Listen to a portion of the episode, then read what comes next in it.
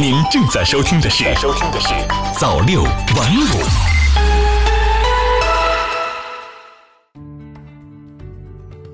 朋友你好，今天是二零二零年三月六号，星期五，欢迎收听早六晚五早间新闻。首先，一起来关注国内方面的消息。新华社北京三月五日电。财政部副部长许宏才五号在国务院联防联控机制新闻发布会上表示，疫情发生以来，财政部门积极发挥职能作用，切实加强防疫经费保障。截至三月四号，各级财政共安排疫情防控资金一千一百零四点八亿元，已使用资金为七百一十四点三亿元，未使用资金为三百九十点五亿元。许宏才称，从目前情况看，预算安排能够满足地方财政保基本民生、保工资、保运转，地方三保不会出现大问题，目前也没有出现发工资困难的情况。新华社北京三月五日电。商务部外贸司司长李兴前五号介绍，受春节因素影响，每年一季度进出口都会出现一定的波动。今年加上疫情因素影响，进出口出现波动在所难免，但影响是暂时和阶段性的。中国外贸韧性强，发展长期向好的趋势没有改变。新华社北京三月五日电，商务部市场运行司副司长王斌五号介绍。近期全国消费市场运行出现积极变化，市场销售触底回升。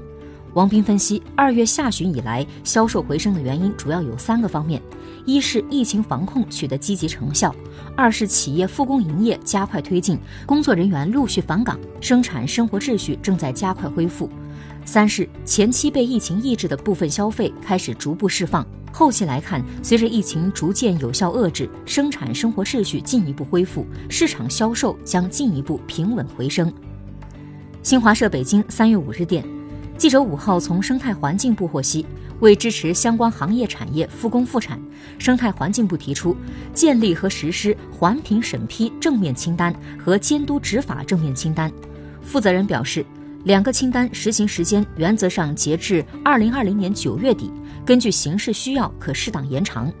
此外，生态环境部还将加大技术帮扶，协助企业解决治污难题，并积极推动和配合落实相关政策，缓解企业资金困难。对受疫情影响严重且符合污染治理条件的复工复产企业，依法核准延期缴纳环境保护税。新华社北京三月五日电。针对美国国会众议院全会近日审议通过《二零一九年台北法案》，外交部发言人赵立坚五号在例行记者会上说，有关法案严重违反一个中国原则和中美三个联合公报规定，严重违背国际法和国际关系基本准则，中方对此坚决反对。据报道，该法案要求美政府根据其他国家调整对台关系情况，相应增加或减少与该国经济、安全、外交联系。下步该案将在两院统一文本后送交美总统签署。赵立坚说：“一个中国原则是人心所向、大势所趋，也是国际社会普遍共识。世界上已有一百八十个国家同中国建交，美国早在四十多年前就在一个中国原则基础上同中国建交，现在却阻挠其他主权国家同中国发展正常国家关系，这毫无道理，是逆时代潮流而动。”我们敦促美方恪守一个中国原则和中美三个联合公报规定，遵守国际法和国际关系基本准则，采取切实举措阻止有关议案通过惩罚，慎重妥善处理涉台问题，以免严重损害中美关系和台海和平稳定。中新网北京三月五日电。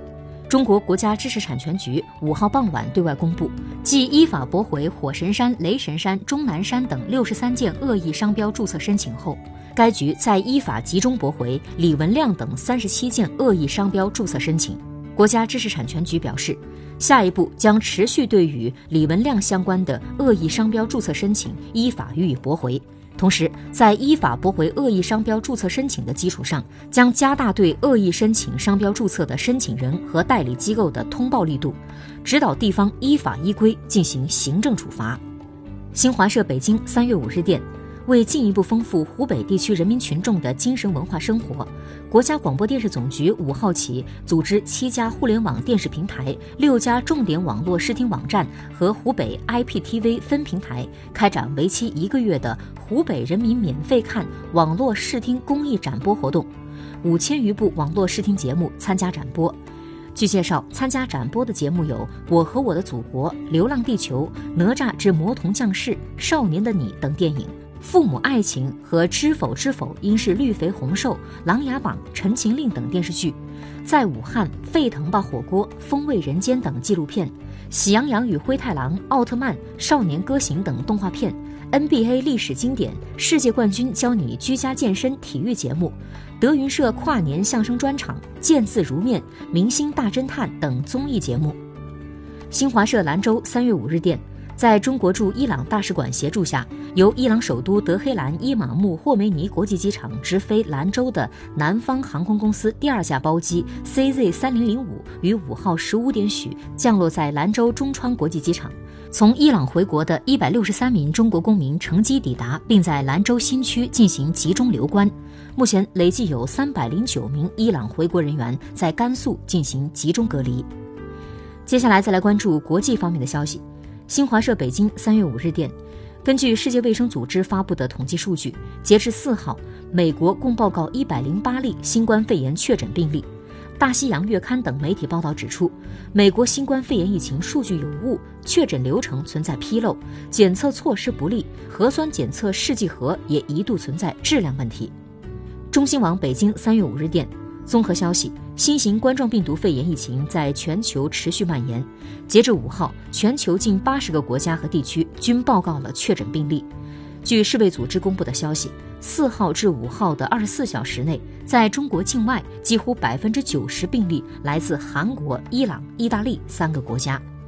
中新网三月五日电，据俄罗斯卫星网报道，当地时间四号。欧洲议会副主席帕帕迪穆里斯指责土耳其总统埃尔多安利用希腊土耳其边境的难民危机勒索欧盟。中新网三月五日电，据俄塔社报道，土耳其总统埃尔多安四号表示，他期待在五号与俄罗斯总统普京会晤后，能宣布在叙利亚伊德利卜省停火。与此同时，克里姆林宫发言人佩斯科夫在四号向记者做简报时说，尽管有分歧，俄罗斯仍希望与埃尔多安达成协议。好的，以上就是今天早六晚五早间新闻的全部内容了，感谢您的收听，咱们晚间再见。早六晚五，新华媒体创意工厂诚意出品。